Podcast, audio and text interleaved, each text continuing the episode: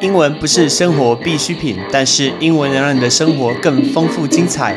Hello, ladies and gentlemen，我是 Patrick。五分钟，五个单字，纵观天下事。今天我们来到了新的一个单元，大家听到一个新的一个片头曲，因为我们进入一个新的里程碑。我们跨过了一百集，真是一个不可思议的事情。我们来到三位数的一个集数，这是一个很不一样感觉。所以，我们换了一个片头曲，希望大家会喜欢。节目一开始，我们一样来回答呃有听众的留言。有一位叫米约米约白米的米，呃约旦的约，他说：若可以有更详细的例句，使用方法解说更棒。例句这件事情一直不存在于 Patrick 老师的教学，因为我从以前学英文到现在，我发现老师所教我们讲的一个例句，甚至我把它抄下来的例句，就是一个完整的句子。第一个用到机会其实不是很高，除非是写作。我必须说，除非是写作，在讲话你不会讲这么完整的句子。接下来。我认为这是一个很有效率、快速的一个学习的时代。如果每一个学习英文都要用例句的话，其实时间好像不太够。所以我在。呃，上课的时候我很少用例句来去做补充，除非你今天上写作课，那我同意。如果是上其他课程的话，我会宁愿用这讲一个例句的时间，甚至分析它的文法跟结构，我宁愿拿去多讲两到三个单字，甚至补充它相关的资讯，我会觉得是比较有效率的。所以这是我个人的一个教学风格。我们就回答米约这个问题。那我们今天要来讲的东西是，你在写履历表的时候，很多人呢。呃，大学毕业，然后他想要去找工作，他写履历表的时候，他都会问我说：“老师可以帮我看一下吗？”呀，我抽个时间帮你看一下，没有问题。他发现大家用的字其实都差不多，hard working，哎，这些字，什么 on time，我们用一些比较有水准，甚至比较积极、漂亮的单字。我们今天教大家五个单字，但是在这个单字的背后，我们要讲一个东西，讲的就是。你有没有发现台湾人什么事情最积极去争取？大家想一下，答案是什么？我个人的答案是，大家最积极抢的是红灯诶。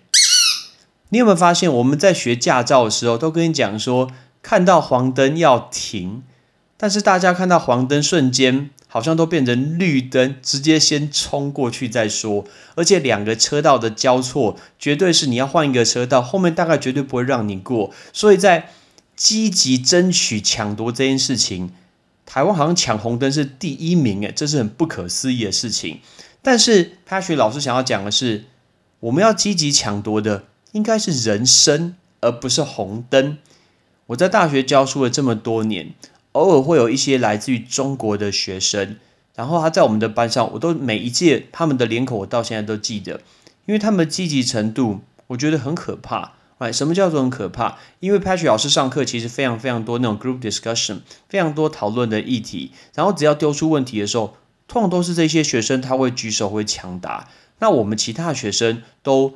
坐在那个地方发呆，看起来非常非常客气，非常有礼貌，非常非常谦虚。因为在我班上不能用手机，所以呢，他们只能坐在那边发呆。但是我能想象，如果今天老师并没有规定用手机的话，其实大家都在划自己的手机。所以我发现，第一个，中国来交换来台湾的学生，他们好积极哦，有可能他们是以前就这个模式存在。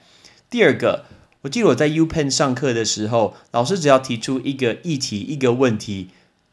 不同颜色头发的同学会一直举手，一直发言，发表自己的一个论点。A 讲完换 B，B 讲完换 C，然后一路讲下去。我印象最深刻就是其中有一堂课是下午两点的课，老师打开了 PowerPoint 的第一章，然后有一个问题，光那个 PowerPoint 讨论完呢，就已经三点四十五了，然后只剩下十五分钟就下课。老师还说好，我们来看下一章。我当时心想。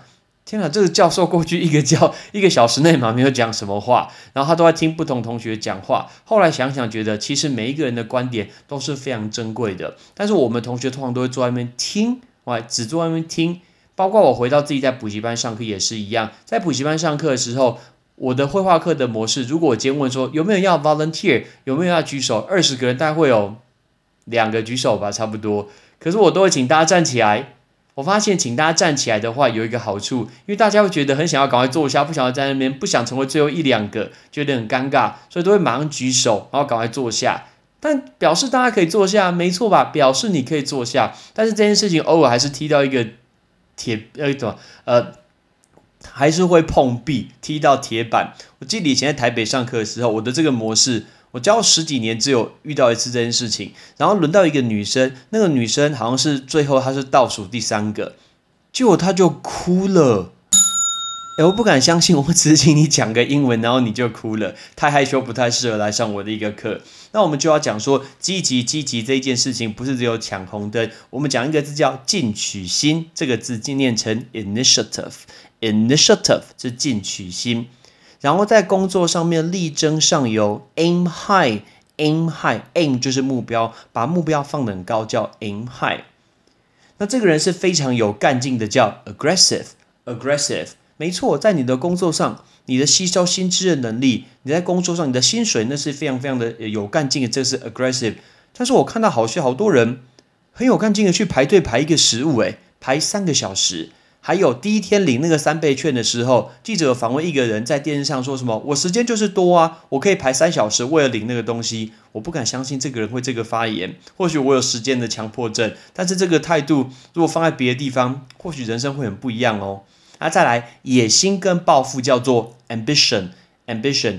当你身边有出现很多很多比你更出色的人，像我自己身边看到以前的同学，包括自己的弟弟妹妹，就觉得哇，他们其实是超强的。他们比自己聪明，然后比自己更努力，看到更不一样的人，他们的 ambition 就会不一样。所以身边的人其实是不一样的。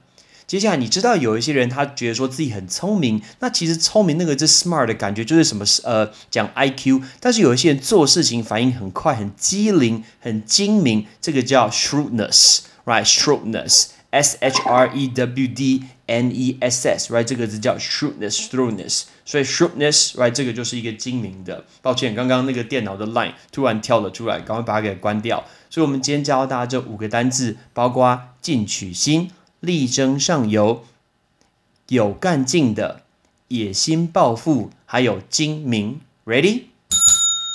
进取心，initiative，initiative，力争上游。Aim high, aim high，有干劲的 aggressive, aggressive，野心抱负 ambition, ambition，精明 shrewdness, shrewdness。所以，如果大家以外写履历表的时候，可以有可以有更多的不同的单词可以去用，大家可以去试试看哦。呃，过红灯，拜托不要抢快。开车不用跟别人抢，抢这个没有任何意义。要抢的是别的东西，抢的是你的职位，抢的是你在学校表现，抢的是你的一个机会，抢的是你的薪水，绝对不是抢那个红灯。开车记得注意安全。I'm Patrick，see you next time.